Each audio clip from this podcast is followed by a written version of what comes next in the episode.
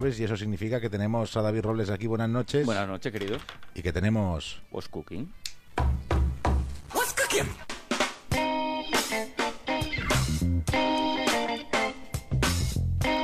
Bueno, ¿qué nos traes hoy? Pues mira, hoy vamos a hablar eh, de unos startuperos que vienen, fíjate tú qué bonito, a mejorar la seguridad vial. Muy bien.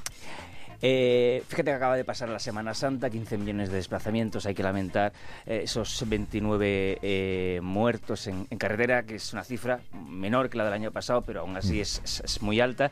Y las ideas que, que traigo hoy y de estos chavales lo que viene es a intentar reducir eh, esa cifra, bien eh, evitando accidentes o bien mejorando la conducción, que no está mal ninguna de las dos opciones. Y vamos a empezar por la primera, que es eh, una startup que todavía está en fase embrionaria, pero que yo creo que se va a hablar de ella bastante en los próximos meses, se llama Help Me, y que la han desarrollado unos chavales de, de Barcelona. Lo que han creado es un sistema de alerta en caso de accidente cuando está implicada una persona que lleva casco, por ejemplo, un motorista. Ellos lo que han creado es un dispositivo que se coloca en la parte de atrás del casco y que está conectado al teléfono móvil a través de una aplicación donde tú previamente te has eh, registrado con un perfil. Pues bien, este dispositivo tiene, a ver si lo digo bien, un aceleródromo que es capaz de detectar un cambio brusco en la velocidad o la ausencia de golpe de esa velocidad. En ese momento emite una alarma eh, sonora y visual y si tú manualmente no la desconectas en los siguientes segundos,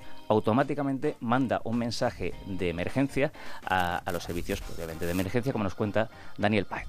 Por ejemplo, imagínate las situaciones de noche, el casco es negro, tú vas de negro, nadie te ve, pues al, al caer ya se activan esas luces como de emergencia para que otros conductores te puedan ver en la calzada. A los 10 segundos, si tú no lo desactivas, quiere decir que que te ha pasado algo más fuerte para no desactivar el botón que hay detrás, envía una señal con toda la información que está en la aplicación móvil que has puesto anteriormente.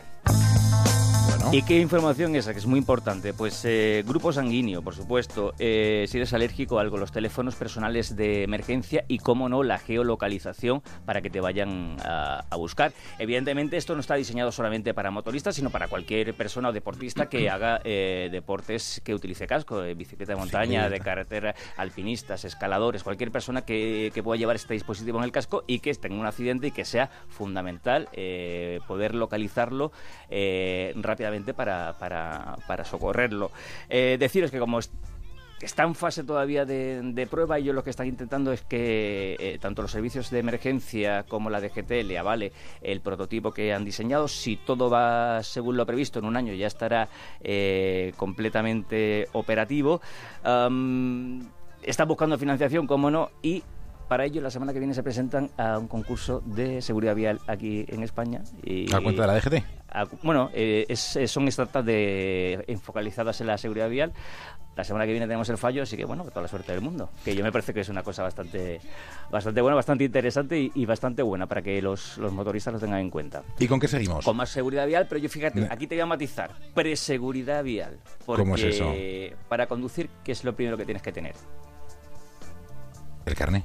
Ahí está. No y un coche. Sí, antes que el coche. Tienes que tener el carnet. Tiene que por tener favor. el carnet. no me seas torete. Hay unos cuantos que han conducido sin carnet. Ya, ya. Sí, pero eso está en Aranda seguro que hay unos cuantos que han Estamos conducido hablando de, de, de, seguridad vial. No se puede conducir sin carnet.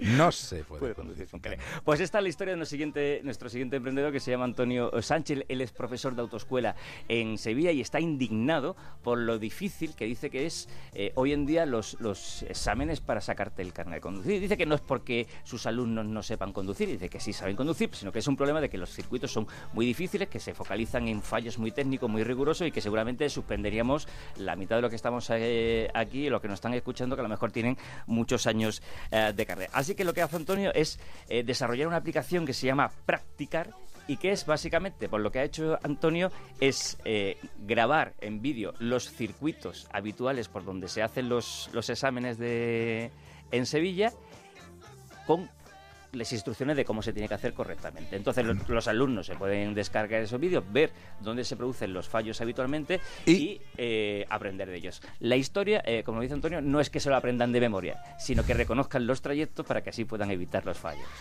De primero ayudar a los chicos para que tengan algo en que apoyarse y entonces al conocer el sitio, pues ya tienen eh, un conocimiento mayor, ya, ya ya saben mejor a lo que eh, afrontarse el día del examen y es más difícil que cometan el fallo, ya que conducir conducen bien porque si no nosotros no los llevaríamos a examen.